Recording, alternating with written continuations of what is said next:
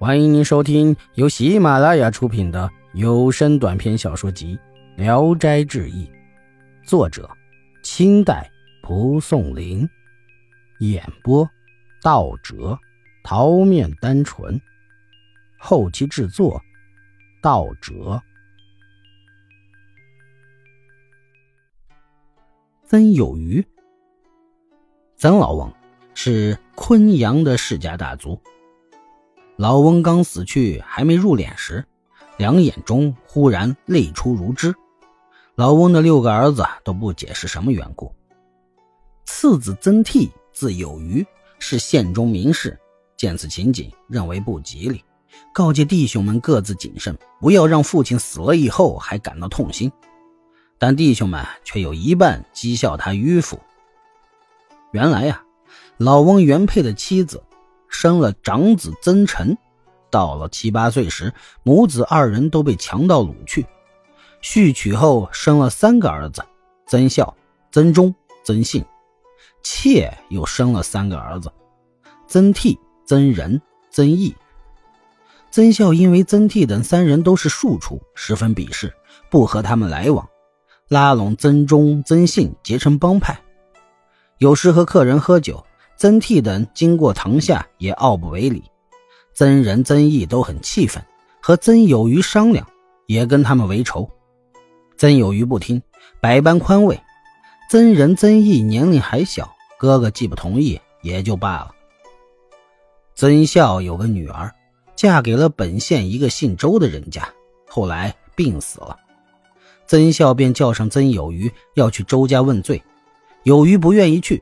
曾孝很生气，命曾忠和曾信纠集本族中的无赖子弟去捉了周七，横加毒打，抛粮摔碗，盆盆罐罐砸了个一干二净。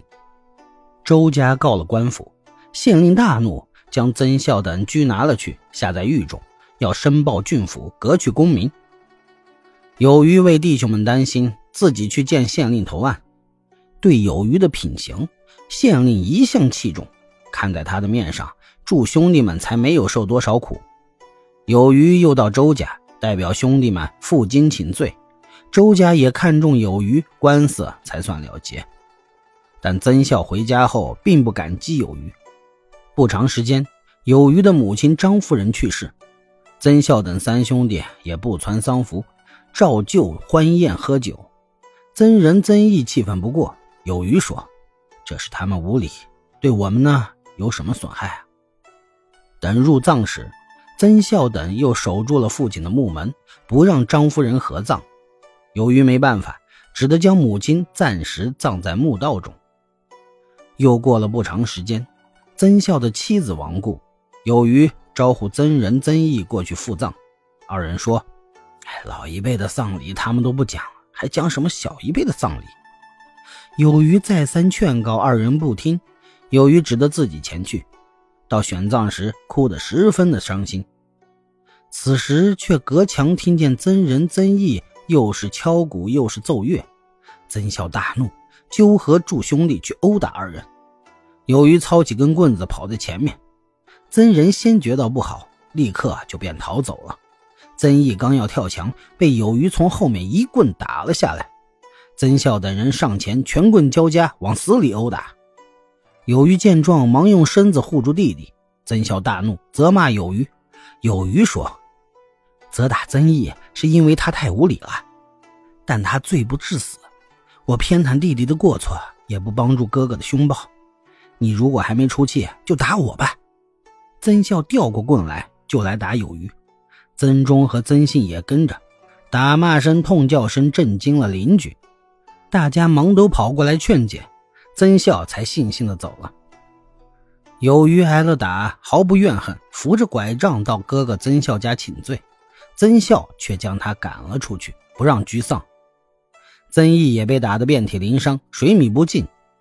曾仁悲愤不已，写下诉状，告了曾孝等不为庶母出丧。县令接状发签，捉拿了曾孝、曾忠、曾信，让有余陈述事情经过。有余因为脸被打伤，无法去县衙，陈文禀报县令，哀求息事宁人，县令便消了此案，不再过问。曾毅不久伤也好了，从此后双方仇怨日深。曾仁、曾毅都年小体弱，常遭毒打，抱怨有余说：“人家都有弟兄，就我们没有。”有余生气地说：“这话是我应该说的，你们说什么？”又苦劝两个弟弟忍耐，二人始终不听。有余便锁好门窗，携带妻子儿女借住到别的地方，离家五十多里路。希望从此后耳根清净，再也不管闲事了。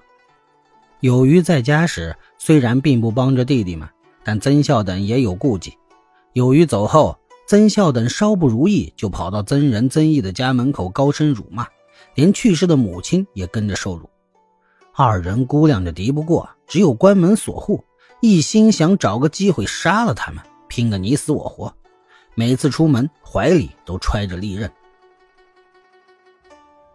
本集演播到此结束，谢谢大家的收听，喜欢请点赞、评论、订阅一下。